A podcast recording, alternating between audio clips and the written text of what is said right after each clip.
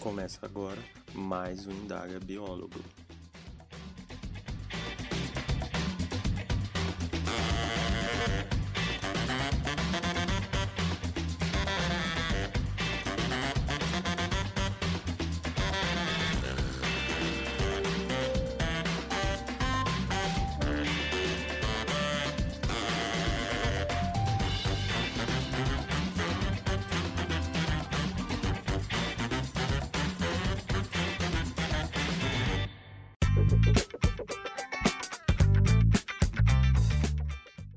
Olá pessoal, eu sou Gabriel Messias e essa é mais uma edição do Indaga Biólogo, um podcast para falarmos sobre a profissão do biólogo. Hoje o episódio é diferente. Quem ouviu o episódio 23 vai lembrar que eu disse que iria conversar com o Éder Carvalho, com a proposta de trazer a parte mais prática da consultoria ambiental, o dia a dia dessa área de atuação. Esse papo rolou na última sexta-feira em uma live lá no canal do YouTube do Indaga Biólogo. Então o episódio de hoje é o áudio dessa conversa porém não será o áudio de sexta-feira. Houve um problema técnico e o vídeo acabou não sendo salvo. Então fizemos uma nova gravação que vai ser a que vai ser escutada a seguir. Mas antes de começar, quero lembrar algumas coisas. No WhatsApp tem um grupo onde rola um papo entre os ouvintes do podcast e o pessoal compartilha vagas de emprego. Se você quiser participar, basta me mandar uma mensagem ou um e-mail que eu envio o link para você entrar. Já que falei de e-mail, vale lembrar que semanalmente tem o boletim semanal via e-mail com notícias do podcast, da profissão e algumas vagas de emprego. Para começar a receber, basta acessar o site do podcast e preencher o formulário que está na página inicial. Chega de recado, bora conversar então?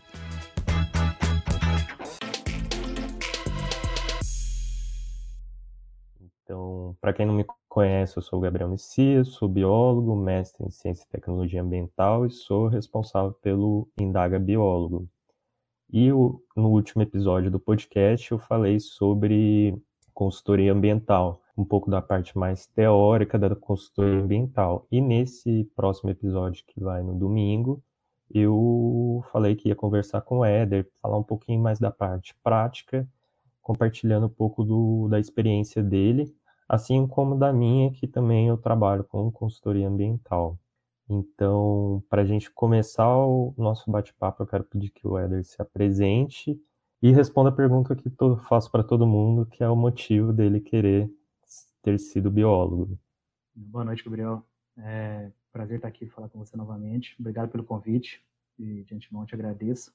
E é, meu nome é Éder, Éder Carvalho, né? Eu sou biólogo aqui pela Universidade Federal de Lavras e também sou mestre em ecologia aplicada aqui pela, pela mesma instituição. É, pô, por que eu escolhi ser biólogo, ser biólogo fazer biologia? É, eu, eu, sempre quis fazer biologia, assim. Sempre gostei muito de, de bicho, é, ficar na roça, então ficava vendo, sempre gostei bastante. É, meu pai e eu assistimos Globo, Globo Repórter direto, e meu pai gosta muito também, então acho que veio, veio um pouco dele, esse porquê de fazer, de fazer biologia. E aí eu fui me interessando por documentário, programa Terra da Gente, várias outras coisas que, que me fez escolher. Né? Eu sabia, assim, acho que desde pequeno, que eu queria trabalhar com, com bicho e com bicho silvestre. E aí eu tinha ou a opção de trabalhar com veterinária ou a opção de trabalhar com biologia. E aí eu escolhi fazer biologia conta disso, causa de gosto mesmo. Bem legal. E, Éder, a gente se conhece aí faz uns oito anos, mais ou menos, né?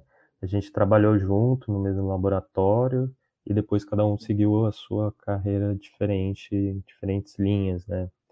Você continuou na ecologia, eu fui mais para ciência ambiental e nesse caminho você também é, entrou no mercado de consultoria ambiental.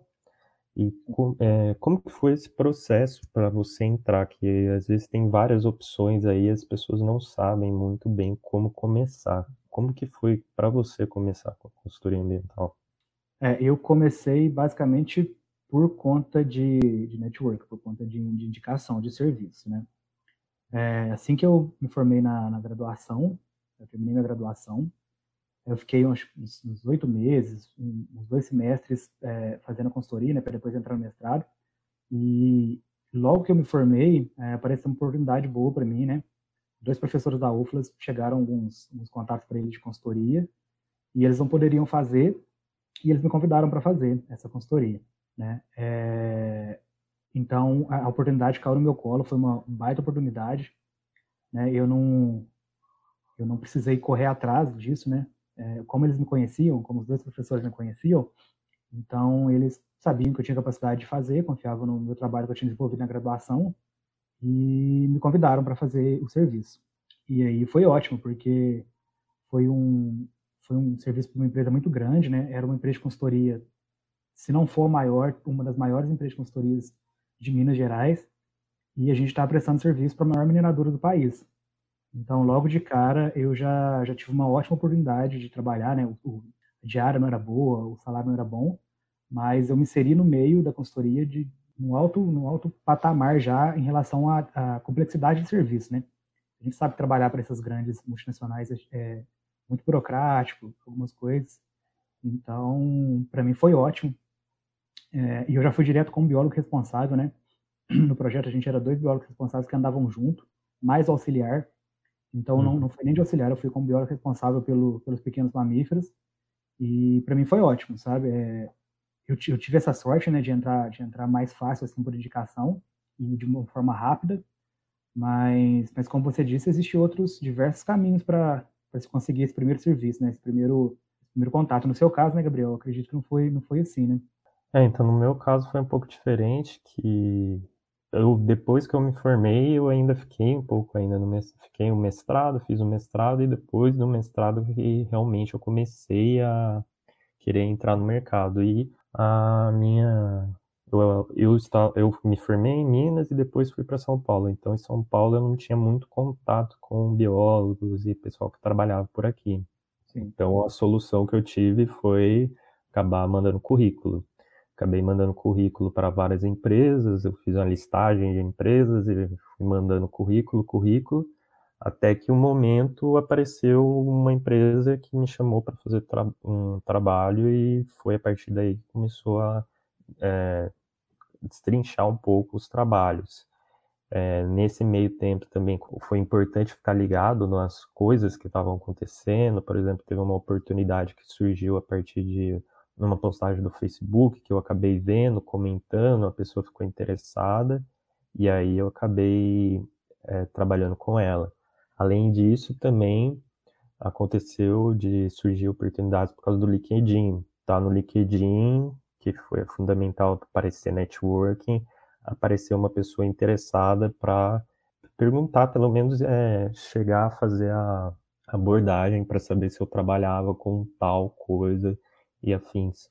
Então eu vejo que, como você falou, né, o network é muito importante nesse processo todo, porque ele abre as portas e vai sendo uma, um sistema de bola de neve para você ir conhecendo outras possibilidades e conhecendo mais pessoas que te ofereçam oportunidades para você acabar trabalhando, né? É muito importante esse fato, né? É, então, é, para mim o network foi físico, por assim dizer, né? De conversa mesmo. No seu caso, foi através, de rede social, que você sai divulgando seu serviço, falando, falando. É, mandar currículo sempre adianta muito. É, hoje aqui no Equilíbrio, a gente, todos os currículos a gente recebe, a gente dá uma olhada, mesmo que a gente não tenha oportunidade na hora, mas a gente sabe das pessoas que a gente tem os currículos aqui, tem o nosso banco de dados. Então, o caminho para você dar esse start, ele passa muitas vezes por network em si, mas não só por isso, né? No meu caso, funcionou, né? eu tive essa oportunidade mais mais fácil, mas para outras pessoas não é assim, né? Sim, é, vai depender muito de cada um. Então, o negócio é sempre ficar de cara no que vai acontecer. Uma outra coisa relevante quando a gente faz um paralelo das nossas duas carreiras é a diferença quanto a isso da academia, né? No meu caso, eu fiz a, a graduação, eu fiquei ainda um tempinho antes de começar o mestrado, mas eu, nesse meio tempo, antes de começar o mestrado, eu não acabei atuando no mercado. Depois que eu terminei o mestrado, que aí eu fui para o mercado procurar uma vaga, tentar alguma coisa. E no seu caso já foi diferente, né? Você, nesse meio tempo que também você teve para começar o mestrado, você acabou se inserindo no, na consultoria ambiental. Sim. Agora eu queria saber de você como que foi esse processo, tanto de voltar para academia e conciliar os dois, né? Que é para a maioria não é fácil, né? Sim, é, eu, eu sempre gostei muito de pesquisa. Né? É, na graduação eu gostava muito, fiz o mestrado por conta de pesquisa. Até hoje eu estou envolvido na, envolvido na, na universidade, é, vira e mexe, estou dentro do laboratório, estou conversando com um, conversando com o outro, palpitando no serviço de todo mundo, né? E eu gosto muito, eu gosto muito de, de pesquisa. Então, quando, quando eu me formei na graduação, eu queria fazer mestrado. E aí veio essa oportunidade de consultoria. Né? Eu não podia deixar de pegar, de pegar essa oportunidade de consultoria também. Então, fiz a consultoria, continuei fazendo, continuei fazendo, e passei na prova do mestrado. E aí foi que eu falei, ó, agora vou ver como conciliar isso. E a primeira coisa que eu fiz foi conversar com o meu orientador, o Marcelo Passamani, e falei para ele. ele. Ele também é um dos responsáveis por eu estar na consultoria, né? ele que me ajudou com essa primeira oportunidade, que eu comentei antes. Então ele sabia que eu estava trabalhando lá, e ele, eu falei com ele, falei, ó, professor, é, eu estou prestando consultoria, eu quero fazer o mestrado, mas eu não posso deixar essa oportunidade passar, não posso parar, zerar minhas consultorias, né?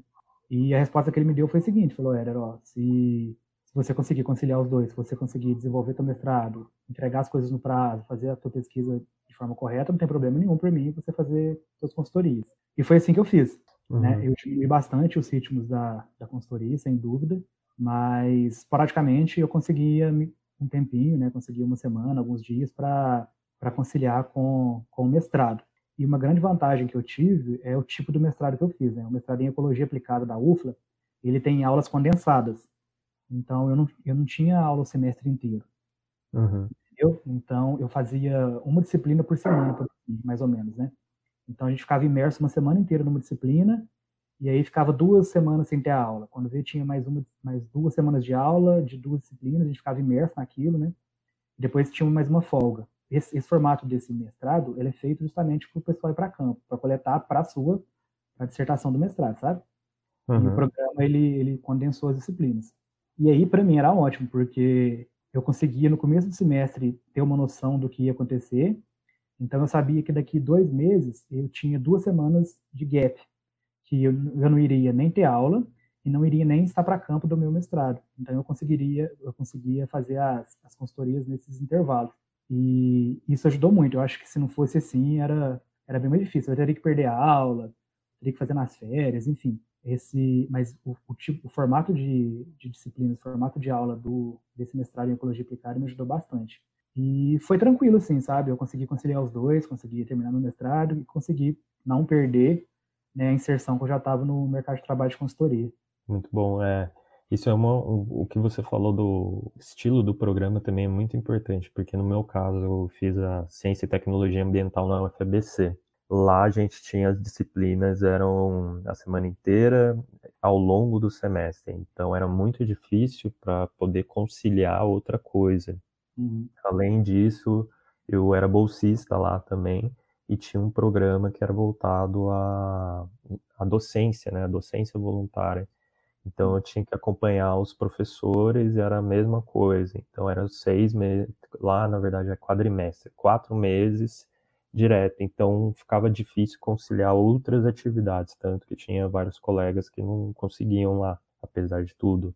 Uma coisa é interessante que eu queria comentar com você, Éder, é o quanto você vê que o seu mestrado é, contribuiu no processo de você atuar como consultor ambiental. Ah, ele, eu acho que foi, foi muito importante, o Gabriel. Foi, diria que, sei lá, para eu ser profissional que eu sou hoje, acho que foi fundamental, sabe? Na graduação, a gente acaba não tendo um direcionamento maior, você não tem um acompanhamento tão de perto de, de, de um orientador, de pessoas do, do, da pós, né, uns doutorando, um pós-doc, e isso deixa uma deficiência de, acho que de pensamento, sabe? De pensamento crítico, de, de saber analisar as coisas. E eu tenho certeza que o mestrado me ajudou muito nesse sentido. Né? No mestrado você desenvolve um trabalho que na teoria ele é mais complexo, ele é mais robusto que uma monografia, né? Então você acaba desenvolvendo um pensamento crítico maior, um pensamento científico. Você, você aprende uma análise diferente, você consegue é, avançar na sua estatística, na sua escrita, na sua forma de escrita, né? Inclusive em, em relações interpessoais mesmo. Você uhum. tem um contato maior com, com outras pessoas que também são especialistas, né? Então, é, eu acho que foi, foi, foi de grande importância o mestrado para a minha carreira de consultor ambiental. Eu acho que agregou muito, né? Agregou muito no produto que eu acabo entregando como consultor. Uhum. Né? Na, na, qualidade dele, na escrita dele, é, nas análises, tudo que eu consigo extrair dos dados que eu coletei em campo. além do que, né, eu fiz o mestrado no grupo que, que eu prestava consultoria, né, que é o grupo dos pequenos mamíferos. Então, eu consegui me especializar mais no grupo, consegui conhecer mais a fundo o meu grupo. Então, em campo, na parte de identificação, na parte de coleta, me ajudou bastante também.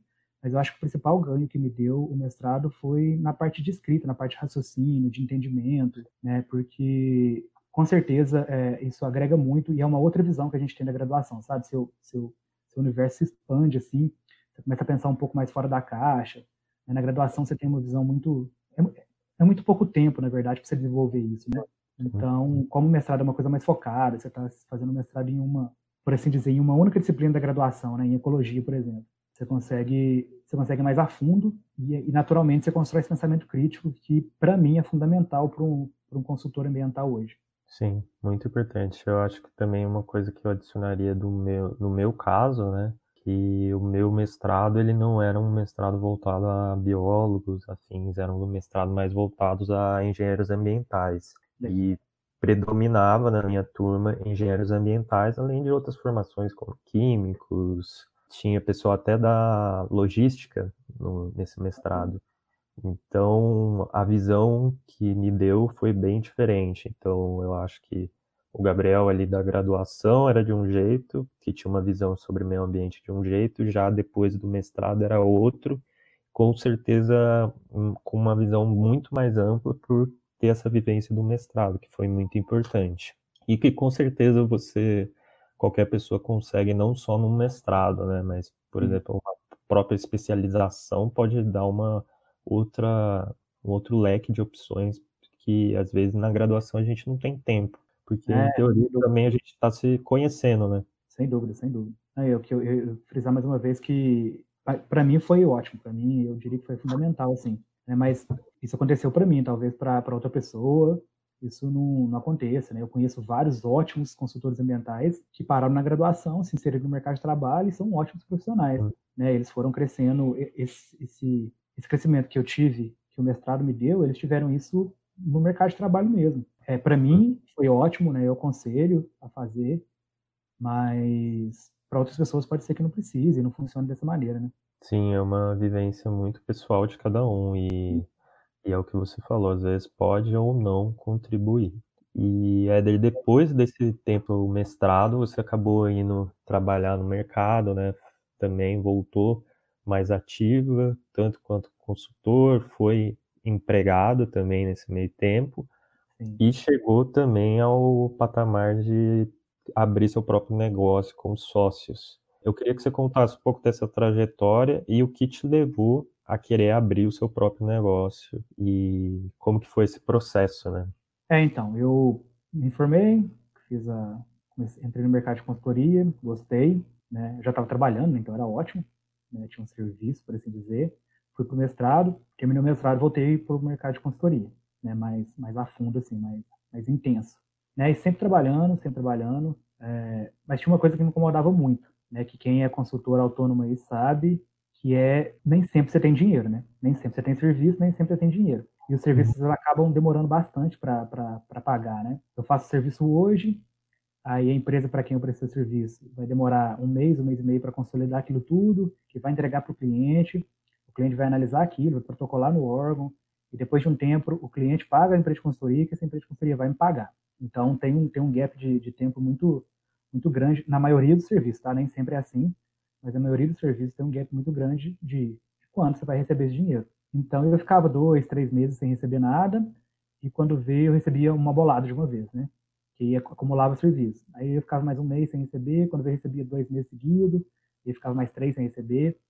Então, eu nunca, eu sempre brincava que eu nunca, eu não tinha nem cartão de crédito, para falar a verdade, porque eu não comprava nada no crédito, porque eu não sabia quando eu ia ter dinheiro. Então, tudo que eu queria comprar, tudo que eu queria fazer, eu fazia tudo, tudo à vista. E isso sempre me incomodou bastante. E aí eu pensei, falei, olha, se eu quiser ter meu salário todo mês, essas coisas assim, ou eu vou tentar um concurso, ou eu vou entrar numa empresa como funcionário mesmo, como CLT, né, carteira assinada. E aí eu tentei essa segunda opção. É, comecei a achar umas empresas, disparar currículo, é, eu, inclusive, paguei plataformas de currículo, né, Acato, uhum. é, Vagas, enfim. Eu paguei a Cato por um tempo e foi até por lá que me veio essa oportunidade de trabalhar numa empresa de consultoria lá em Unai, no noroeste de Minas. lá pertinho de Brasília. Fiz a entrevista, passei e fui para lá. Era uma empresa, é, é uma empresa muito grande, né? Tem mais de 10 anos de serviço, mais de 10 anos no, no mercado. Uhum. É, a região lá de cima, a região que tem uma agricultura muito forte, então tem grandes fazendas, e essas grandes fazendas precisam de grandes licenciamentos ambientais, monitoramento, enfim. E aí eu fui contratado para ser coordenador de meio biótico dessa empresa lá,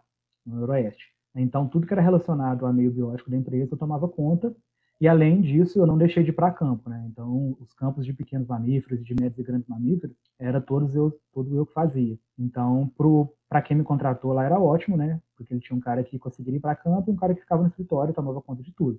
E para mim também foi ótimo, sabe? Foi, foi um período de muito, mas muito aprendizado mesmo. Né? Eu trabalhava no escritório com mais seis, sete pessoas. Tinha arqueólogo, engenheiro ambiental, geólogo, agrônomo, administrador, enfim. Era uma equipe muito grande.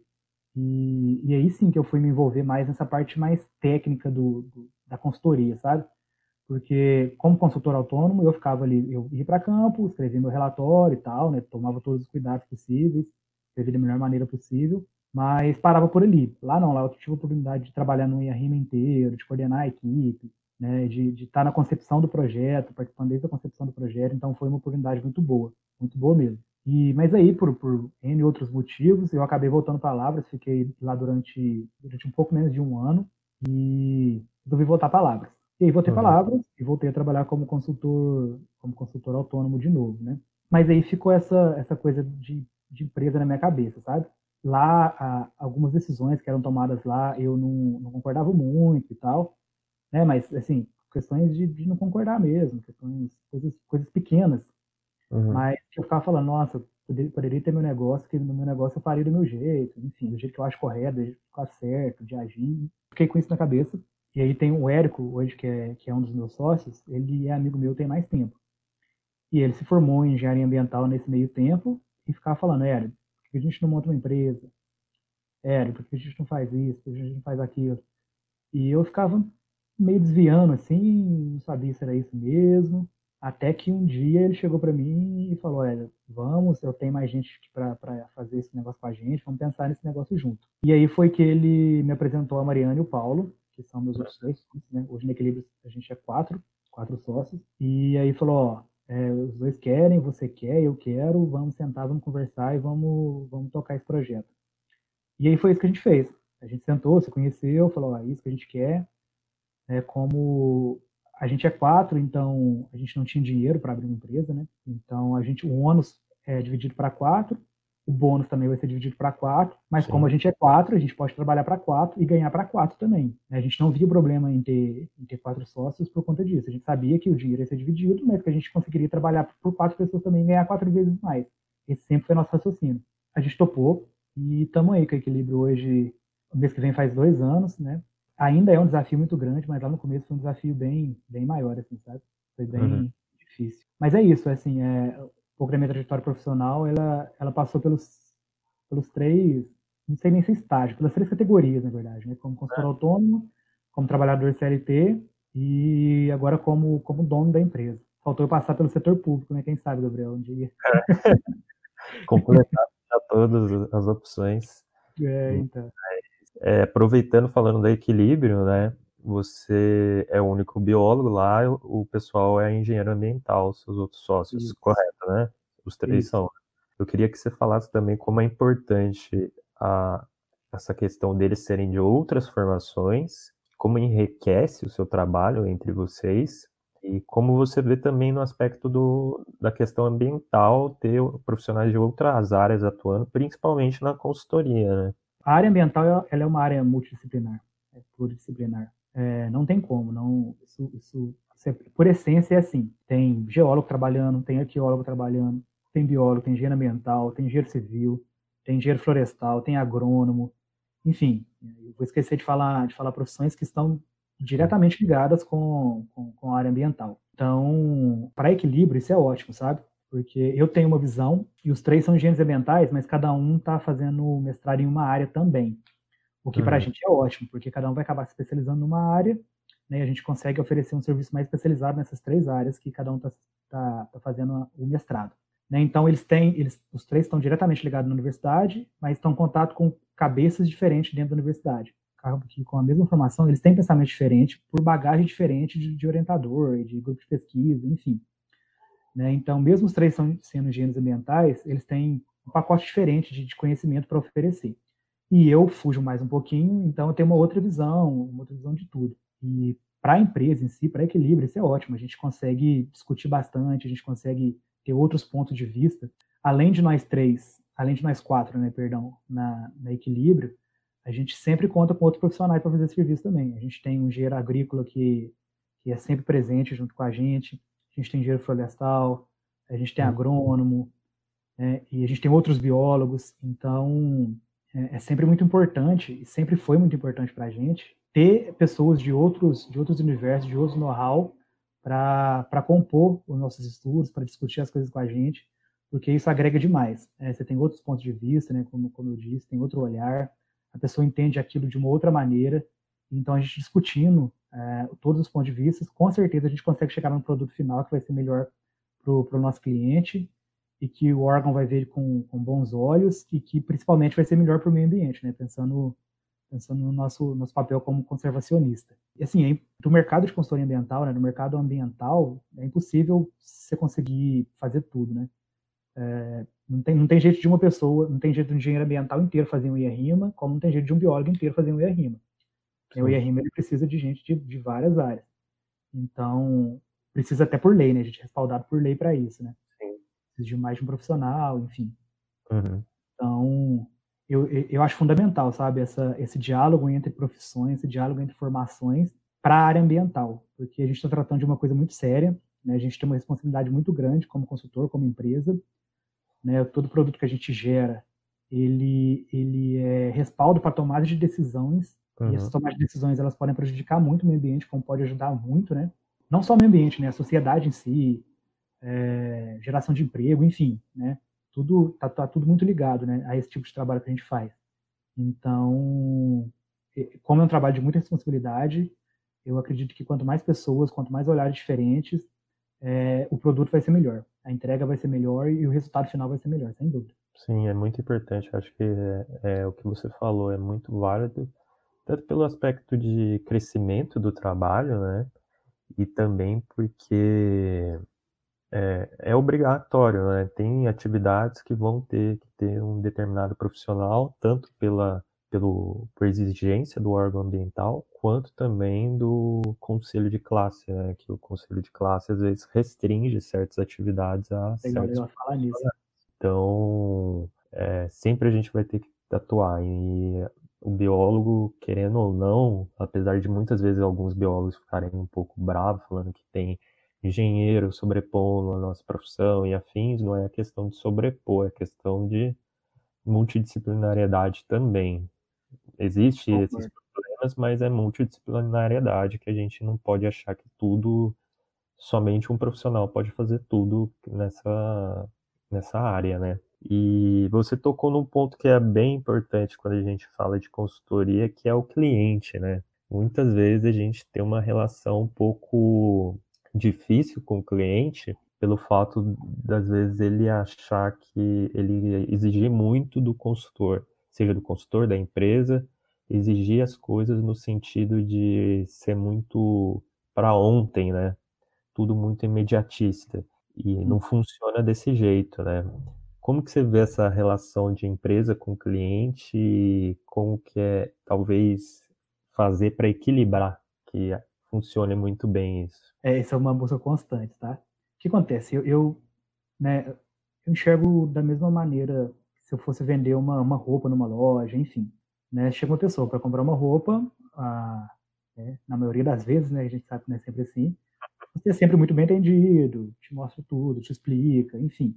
Né, é, para a gente é um pouquinho diferente, né, porque a gente vende serviço, né, como consultor, a gente não vende produto. Então, não vai passar um cara a pé em frente ao escritório da Equilíbrio hoje, vai olhar para dentro e falar: Nossa, hoje eu quero comprar um, uma outorga. Ele vai atrás de mim, ele vai atrás de mim, vai atrás da minha empresa por necessidade, né? porque alguém falou para ele que ele tem que fazer isso, porque senão ele vai tomar uma multa.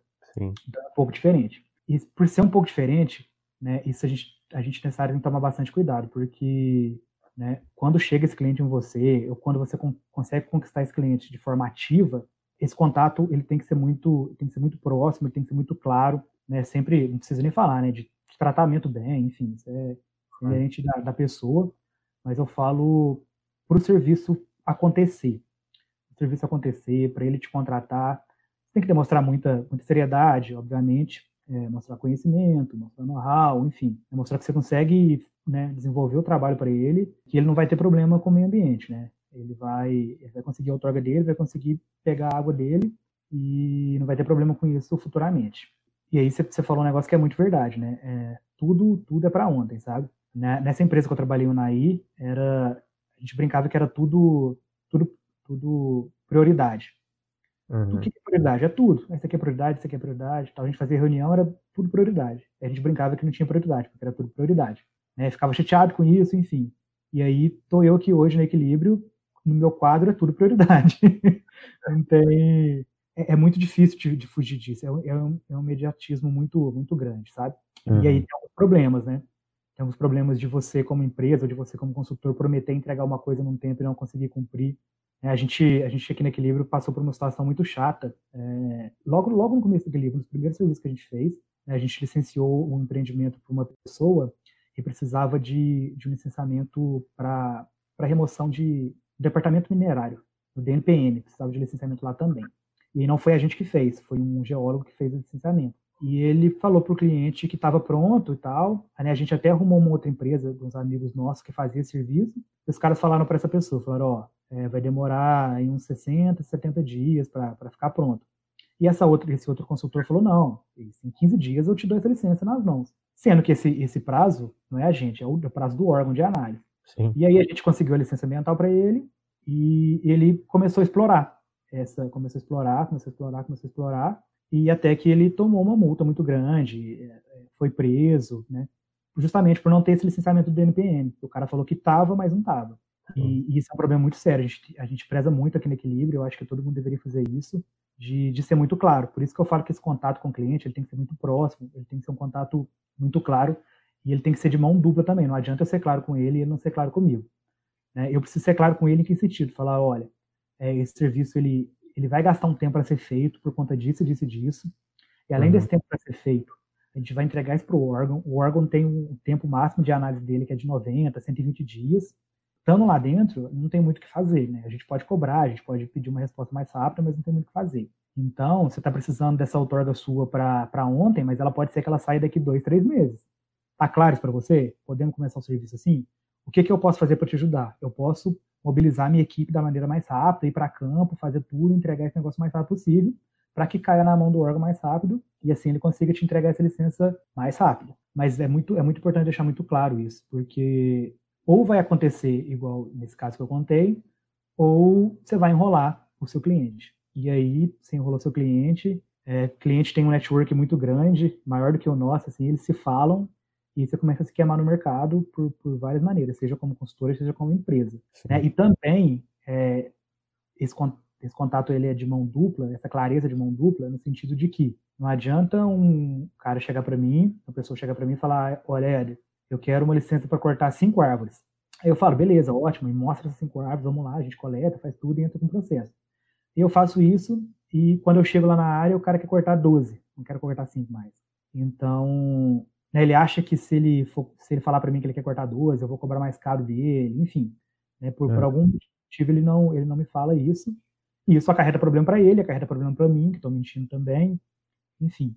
Então, é, eu conselho sempre de tentar deixar bem, bem leve esse relacionamento entre empresa, consultor e cliente, para que o serviço possa fluir de uma maneira mais, mais tranquila e que o resultado seja um resultado forte, né, um resultado consolidado, que não vai dar problema para ambos os lados.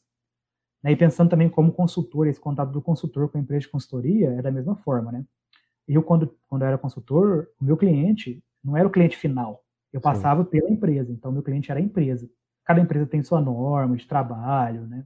Ter esse cuidado como consultor também. É, se o meu campo tem que começar seis horas da manhã, que eu esteja no campo seis horas da manhã, né? Que Sim. eu não chegue 11 horas. Que se eu, Éder, hoje contratar uma pessoa que fizer isso, né, eu sei que o trabalho dela não, não vai ter um resultado final bom Então, o meu trabalho como empresa não vai ter um resultado final bom, o cliente não vai ficar satisfeito, e aí gera aquele problema que a gente falou de conservação, né? Que a gente tem esse poder de fazer trabalhos bem feitos ou mal feitos também. Como é como em outro, em outro ramo qualquer, eu acredito. Aquela máxima que cliente tem sempre razão, né?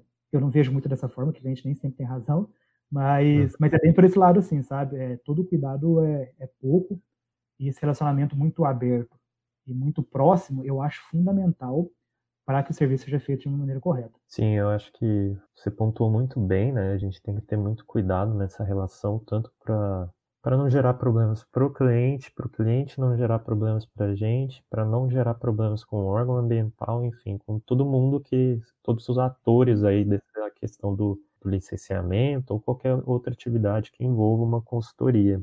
E o ponto fundamental que você falou também é o cliente ter uma rede de network muito mais eficiente que a nossa. Então, qualquer errinho que a gente fizer vai ser pontuado, vai ser apontado para outro cliente e também o contrário, né? Quando você acerta, o seu nome é, é também falado muito bem para outros clientes, o que Sim. te traz sempre mais clientes. Então, tem que ter esse balanço, né? Tem que saber que o cliente pode ser o seu melhor amigo, mas pode ser seu pior inimigo, dependendo do que você faz com ele. Não, sem dúvida. É, fazendas que fazem divisa, você presta serviço para um, né? A outro cara da outra fazenda tá de olho, e aí ele quer fazer a mesma coisa, ele vai chegar no cara do lado, falar, olha, eu vi uns meninos aqui pegando uma licença para você, como é que foi? O serviço foi bom, deu tudo certinho? Eles atrasaram, como é que foi? O preço dos meninos são bons, é ruim? Aí, dependendo dessa resposta, você tem mais um cliente ou você não vai ter mais nenhum cliente daquela região ali, pelo menos, sabe? Então, é, é, é assim, é, é, é, super importante. É, você, você deixar a tua marca no mercado, uma marca, mais uma vez, uma marca como consultor, uma marca como empresa, você deixar ela, você construir ela de uma maneira muito sólida é, é super importante. E também aprender a ter esse tato é muito de vivência, né? Sim. Tem como a gente talvez ensinar, talvez a gente tenha ensinar o básico, né? É, a questão de como tratar o cliente, mas não saber lidar com diferentes personalidades e afins que cada cliente é um cliente, né? Então, é muito do dia a dia que você vai vivendo, né? Sim, sim. E uma coisa, falando um pouco da carreira agora já de consultor, é, uhum. eu queria saber de você quais características você acha que é, são importantes para um, para ser um consultor ambiental. Eu acho essa pergunta muito difícil, é uma pergunta muito pessoal, né? E ao mesmo tempo que me vem muita coisa na cabeça, eu, eu não sei, não sei, não saberia pontuar é, algumas mais especiais, enfim. Né, o, que eu, o que eu vejo, né, o que serviu para mim e o que eu busco hoje no consultor, por exemplo, para contratar uma pessoa para equilíbrio, né, eu busco eu busco eficiência, obviamente, né? Então, né, um cara que, que saiba se comunicar, né, um cara que tem uma boa escrita, né? Isso eu acho, eu acho fundamental. Né? É, para a gente como biólogo, é uma coisa que eu sinto muito falta e que de algum tempo para cá eu estou tentando tomar bastante cuidado e evoluir nesse quesito, é que a gente perdeu um pouco do sentido de, de naturalista. Uhum. A gente se uhum. forma como biólogo, né? nossos biólogos antepassados, por assim dizer, eles eram naturalistas, né? até de, de formação mesmo. Né? É, Marcelo Passamani, é, que o Gabriel conhece também, que foi nosso orientador aqui em, em Minas, ele você sai com ele para qualquer para qualquer lugar, para qualquer mato assim, por assim dizer, ele entende de tudo. É uma coisa impressionante. E que a gente, que eu, por exemplo, e que os meus colegas biólogos que vão para campo, a gente não, não, é assim, né? Não. É, a gente vai, a gente entende de, por exemplo, no meu caso, eu entendo de mamífero, eu entendo mais de pequenos mamíferos. Então, se aparecer um, sei lá, uma coruja e um mamífero do lado, eu não sei dizer porque os dois estão de lado. E isso, eu acho que é um pouco da nossa essência de naturalista, sabe? É, a nossa Sim. formação não, era, não é para ser feita tão específica assim. É óbvio que é ótimo você se especializar numa coisa, mas você entender o todo, conseguir enxergar o todo, eu acho que é. Se você fizer isso, você está você tá fora da curva, você vai se destacar no mercado. Uhum. Por que, que eu estou falando isso?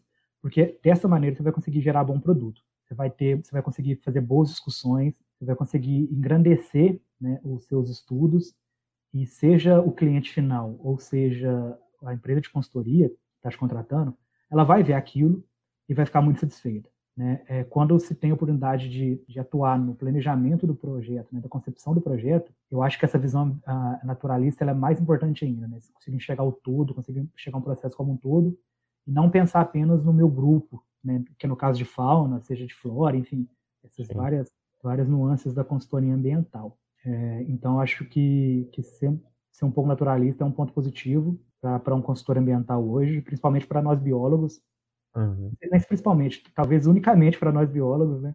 E uma outra coisa, né, que talvez seja uma das mais importantes, é as, as tão faladas hoje soft skills, né? Que são as nossas qualidades, as nossas coisas que são inerentes à pessoa, né? É, a gente tem a nossa hard skill, né? A minha hard skill é ecologia, é pequenos mamíferos, né? Coisa que eu sou, sou bom naquilo, mas junto com isso, junto com, com tudo isso, vem as coisas da pessoa. Então, são inerentes à pessoa, né? Então, o jeito que eu converso, o jeito que eu trato meu colega de trabalho, o jeito que eu trabalho em equipe, o jeito que eu lidero, quando escutar e quando falar, é, quando se impor né, com alguma coisa, ou quando recuar, essas coisas são da pessoa. Isso é a chamada soft skills. Então, acredito que não só para o mercado de consultoria ambiental, mas para o resto de todas as profissões, está é, tá tendo uma mudança nesse tipo de, de, de, aspecto de contratações e tudo. Né? Hoje o mercado, ele, vou dar um exemplo, vou dar exemplo da gente, de, de fauna.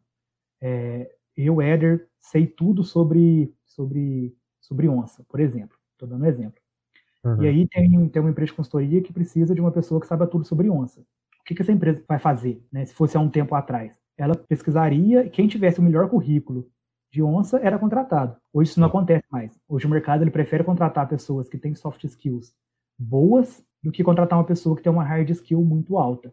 Ou seja, é melhor contratar uma pessoa boa, que tem um pouquinho de conhecimento, e treinar ela para saber sobre onça, do que contratar uma pessoa que sabe tudo sobre onça, mas que não vai, não vai me relacionar bem, vai me dar problema, é, não vai chegar na hora certa para trabalhar, não vai conversar com tal pessoa porque não gosta de tal pessoa, vai querer falar toda hora, vai querer que, o, que ela tenha razão toda hora.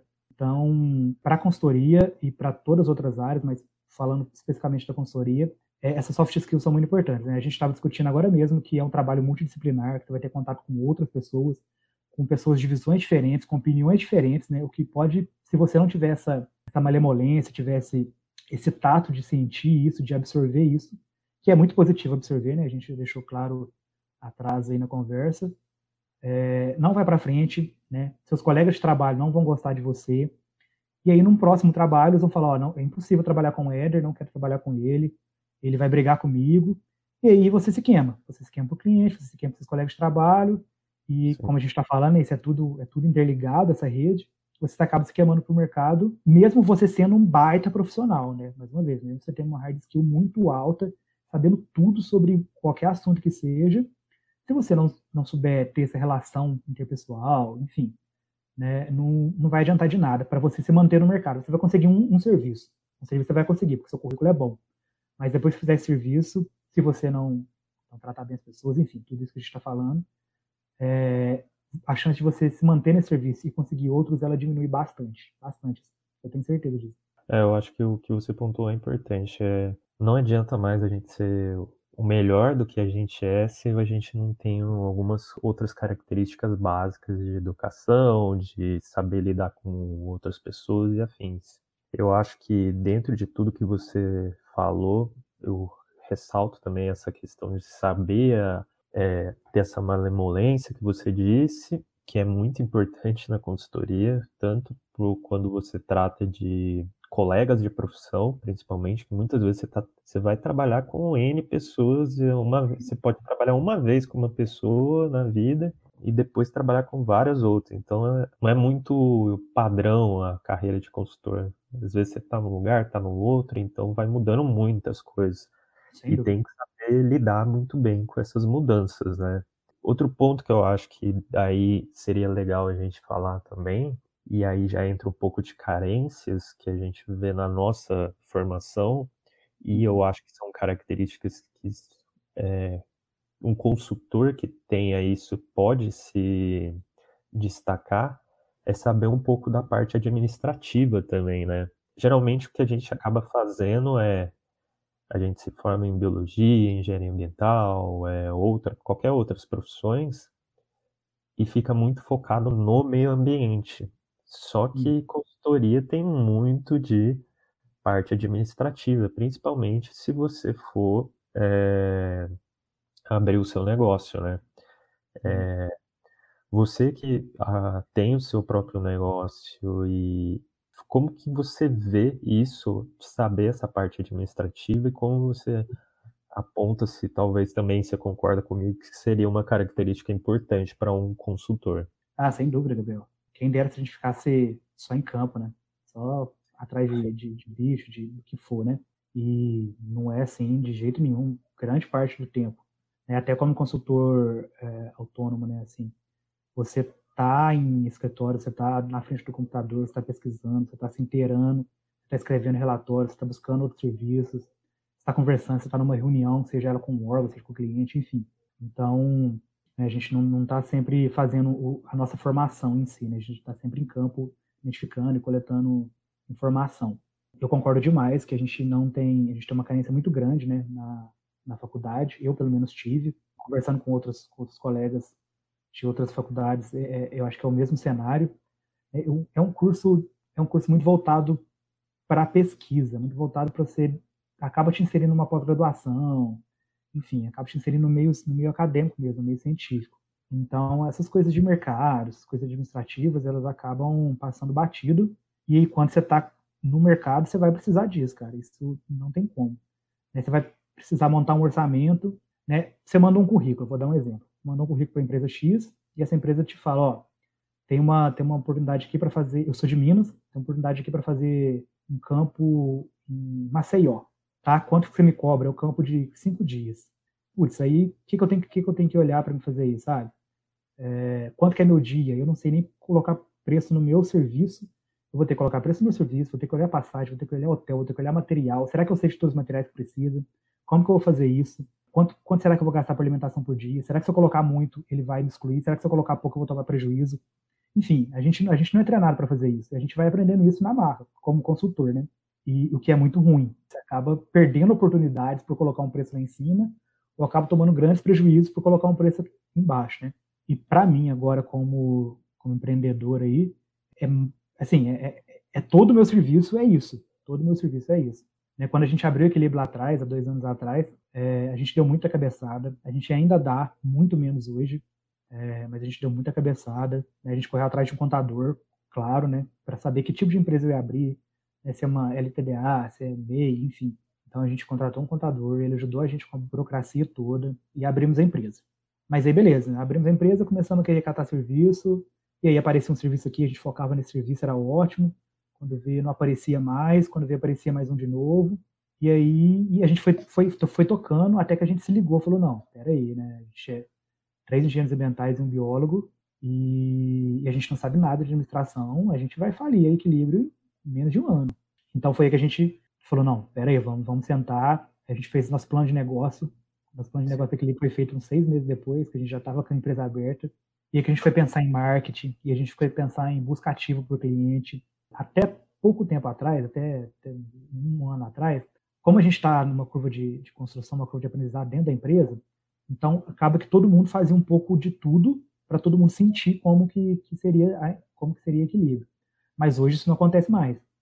Né? Hoje a gente tem as caixinhas divididas de cada um, cada um toma parte de uma coisa, justamente para ter essa, essa melhor administração do, da, do, da empresa, sabe? E aí cada um foi se especializando, foi estudando bastante, lendo bastante material. É, a gente levou várias pessoas no nosso escritório de administração ou de outras áreas para conversar com a gente, amigos nossos.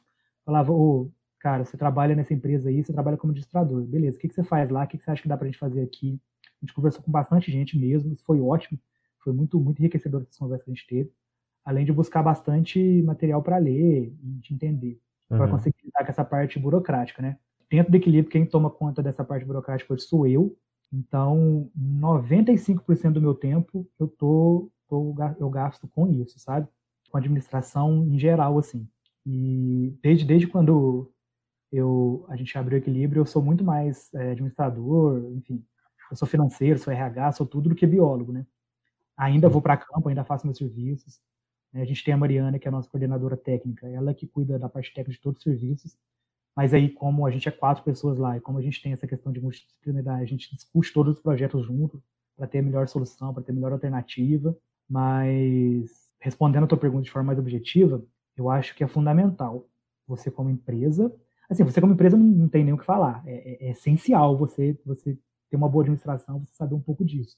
Né? Não faça igual a gente, começa as coisas do nada, porque, porque a chance de dar errado é muito grande. A chance de dar errado é Sim. é muito grande. Começando certo já é grande, então começando errado é muito grande.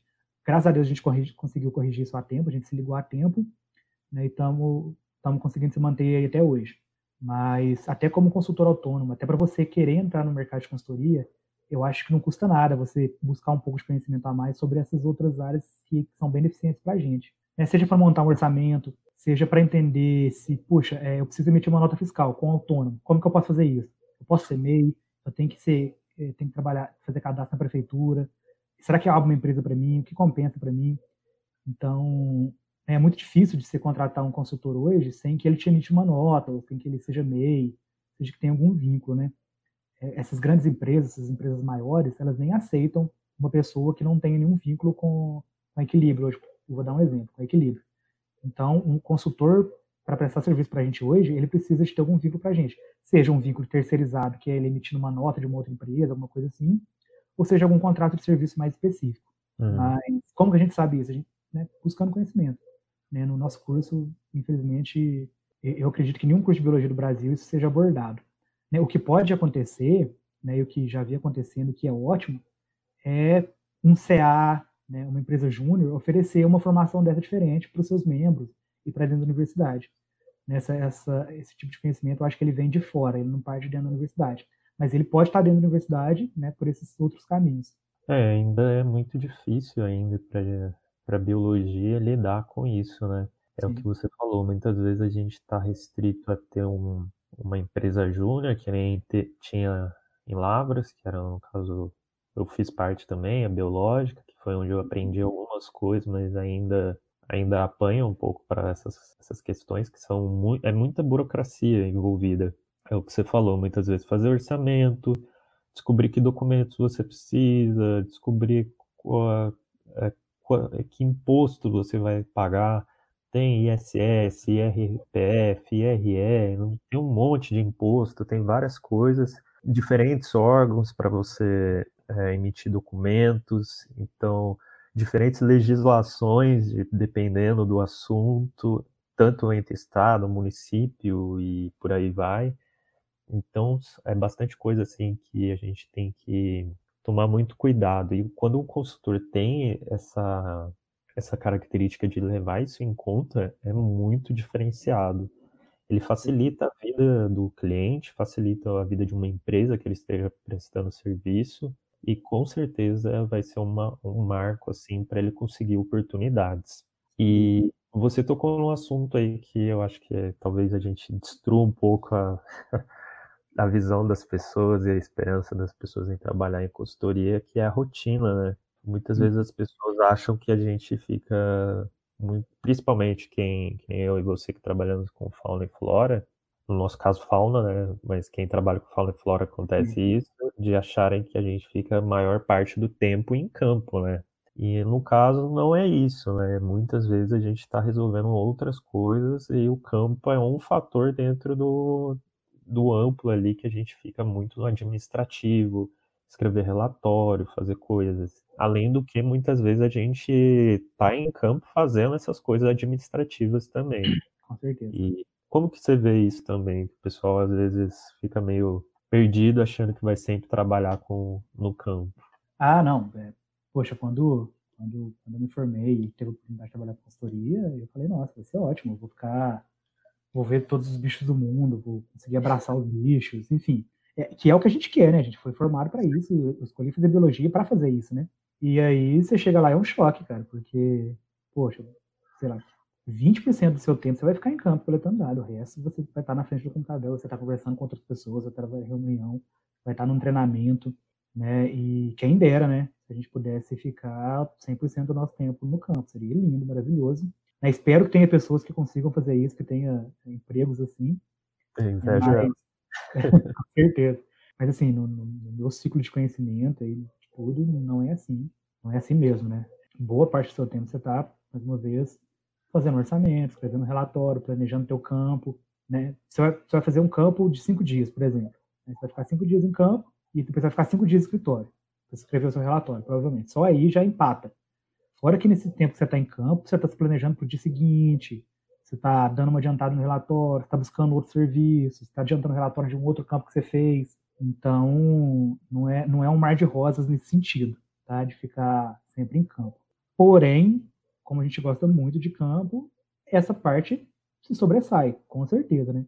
Esse 20% do tempo aí que, que a gente está falando que a gente fica em campo, ele equivale a 95% da nossa, nossa felicidade, nossa alegria como biólogo, como consultor. Né? É, não é um mar de rosas, né? mas também não é de se desanimar, porque realmente ir para campo é muito bom, a consultoria te dá, te dá oportunidades, né? me deu oportunidade de viajar para outros lugares, para outros estados, conhecer bastante área, ver bastante bicho legal, sabe, bicho que eu, que eu não via nem em zoológico, assim, quando eu fui trabalhar no Cerrado, né, que é um bioma mais aberto, Aqui a gente está acostumado com Mata Atlântica, com, com, fragmentos pequenos, né?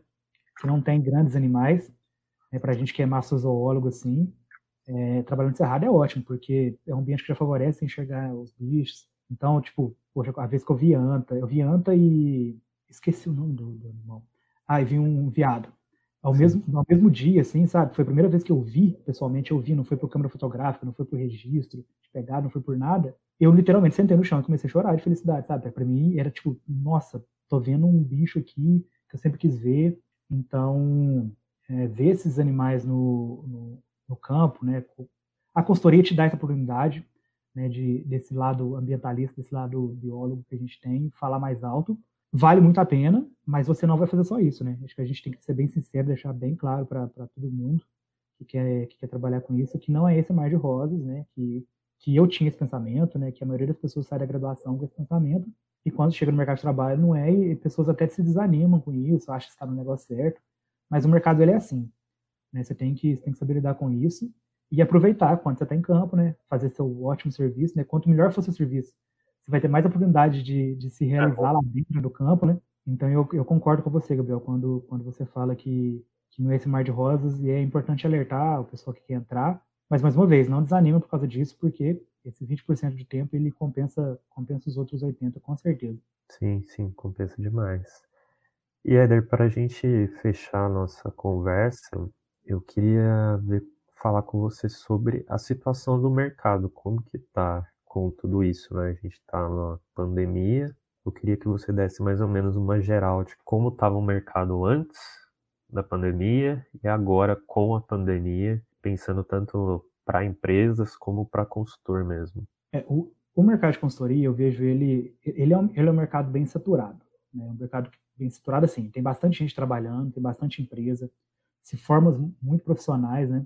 É, aqui em Lavras, né, a gente tem, tem a UFLA aqui, então forma uma turma de, de engenheiro ambiental, uma turma de biólogo, uma turma de engenheiro florestal por semestre, né? Então, pensei, são 120, 130 profissionais no mercado por semestre, daí 250 profissionais por ano, só que em Lavras.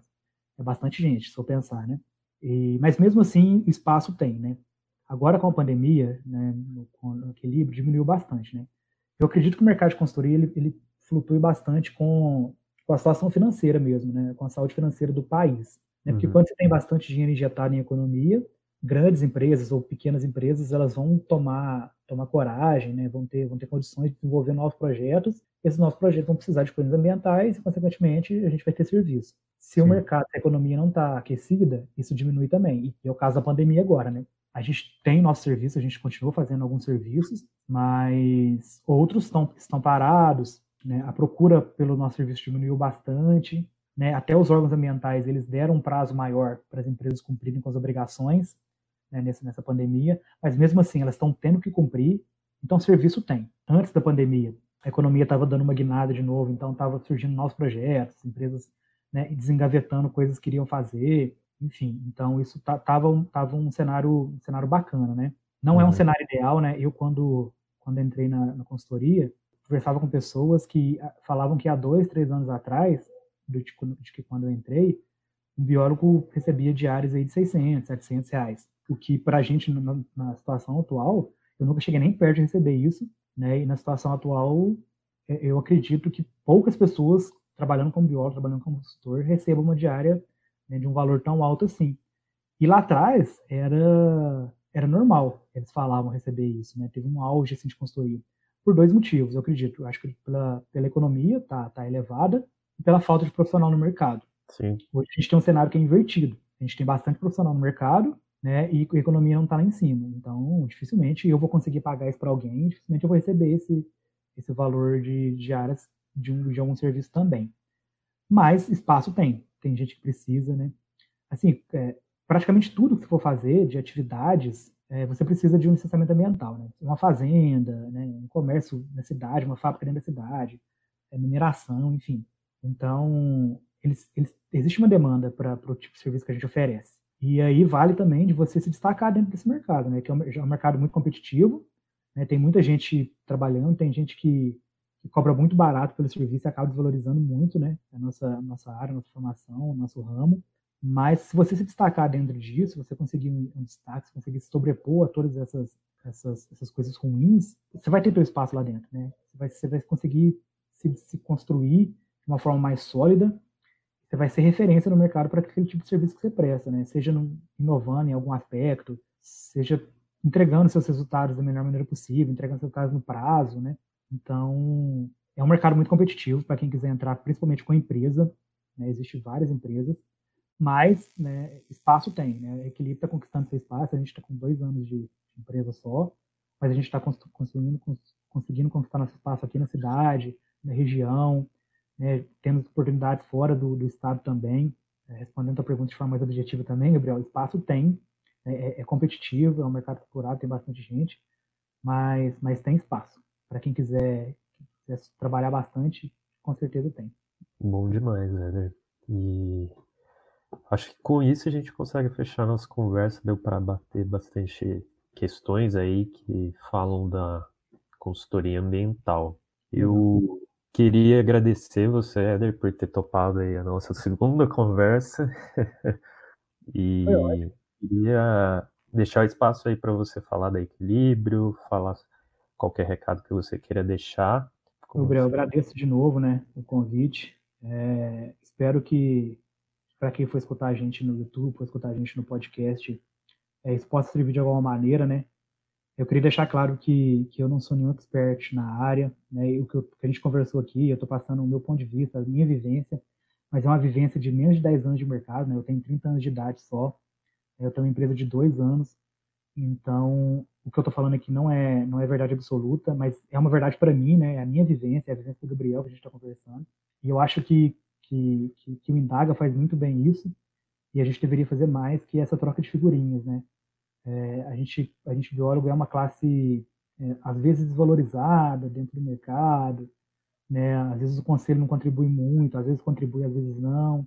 Então, a gente tem que se unir, né? E trocar figurinha. Eu não tenho problema nenhum em conversar, em passar minha experiência. Né? Eu não enxergo, eu não enxergo o, o Gabriel, por exemplo, como um concorrente meu. Né? Eu enxergo ele como um aliado. É, mesmo a gente trabalhando com o mesmo grupo, enfim. Então, eu acredito que se a gente tiver esse tipo de visão, a gente consegue crescer bastante como profissional, como pessoa. É, então, eu agradeço muito o, convite de, de, estar conversando aqui mais uma vez. Né, se precisar de mim, Gabriel, estou à disposição. Acho que vai ser ótimo. E aí também fazendo meu merchan, né, da Equilíbrio. É. Né, é, como, como o Gabriel falou, como eu falei anteriormente também, é, a gente está situado em Lavras, né, aqui no sul de Minas. A gente está do lado da Universidade Federal de Lavras, que é uma das melhores universidades do país. Então, no equilíbrio, a gente preza muito, a gente utiliza bastante né, esse, esse recurso que a gente tem, que a universidade é o nosso lado, usa isso muito a nosso favor. Né? A gente está muito ligado à universidade, a gente tem contato direto com professores, com núcleos de estudos, com pesquisadores lá dentro da universidade. Né? Agora, a gente está até desenvolvendo um trabalho com eles, então, todo trabalho que a gente faz no equilíbrio, todo produto que a gente gera, a gente gera com a certeza de estar tá, de tá, de tá fazendo da melhor maneira possível, né? com, com o melhor conhecimento possível, é, sempre de olho nas inovações do mercado, nas tecnologias do mercado e nas tecnologias de ensino, de pesquisa, né, que a universidade pode dar para a gente. É, isso é um, um, grande ponto a favor que a gente tem a oportunidade de usar e a gente usa bastante no equilíbrio. E a gente também é muito aberto né, para conversar, muito aberto para tudo. Né, nós somos uma empresa jovem, né, a gente tem, eu sou mais velho, lá eu tenho 30 anos de idade, é diferente de algumas outras empresas de consultoria que você vai encontrar por aí, que são pessoas mais, mais velhas, e essa juventude traz essa, essa, essa, essa abertura para a gente. Então, o nosso Instagram, a gente usa bastante Instagram, LinkedIn, essas coisas todas. É, quem tiver curiosidade, quer saber mais sobre a rotina de, da consultoria, é o serviço que pode prestar, o que precisa fazer, é, segue a gente aí no Instagram, tá passando o linkzinho aqui. E vou pedir para o Gabriel também colocar na descrição do, do podcast, enfim. É, deixar o nosso site, nosso Instagram, nosso LinkedIn, telefone pessoal, e-mail, enfim. Tudo que, tudo que for possível. E segue a gente lá, acompanha o nosso trabalho. Eu tenho certeza que, que de alguma maneira pode agregar para a carreira de vocês também. E vamos trocar figurinha, vamos conversar, chama a gente para conversar, se tiver alguma dúvida, se tiver alguma sugestão, a gente é bem aberto mesmo para isso. É, quem também atua como, como consultor aí e que tiver interesse de mandar o currículo para a gente é sempre muito bem-vindo, né? Vamos construir esse network que a gente tanto falou. Né? Para a gente é ótimo ter pessoas de, de todo estado no nosso banco, porque né, se daqui dois, três meses eu precisar de um serviço em outro estado e eu não possa ir, talvez eu possa contar com alguma pessoa de lá. Então, já tendo tendo esse contato comigo é ótimo, para a gente é ótimo também. E, mais uma vez, eu reforço, a gente está muito aberto, vamos conversar, chama a gente no, no, Instagram, chama a gente no telefone, no e-mail, que vamos trocar figurinha e vamos construir é, junto né, nossas carreiras assim, da melhor maneira possível, se ajudando sempre. É isso então, pessoal. Bom demais, Éder. É, só faltou um pão de queijo com linguiça para ficar melhor, né? É, eu coloco aqui que quem quiser entre em contato com o Éder, que ele é uma pessoa bem legal de conversar, tem uma boa pessoa para trocar figurinha quando é, o assunto é questão ambiental. O Éder manda muito bem nisso e vale a pena conversar com ele sobre isso, pessoal. Então a gente finaliza por aqui. Eu desejo uma boa noite para todo mundo. E eu vou deixar nos, no, na descrição do vídeo os contatos do Éder também vou deixar no, na descrição do podcast os contatos do Éder. Enfim, quem quiser conferir um pouco mais sobre a Equilíbrio, conhecer mais o trabalho dele, é só dar uma olhada lá, pessoal. Então, boa noite e até mais, pessoal. Boa noite.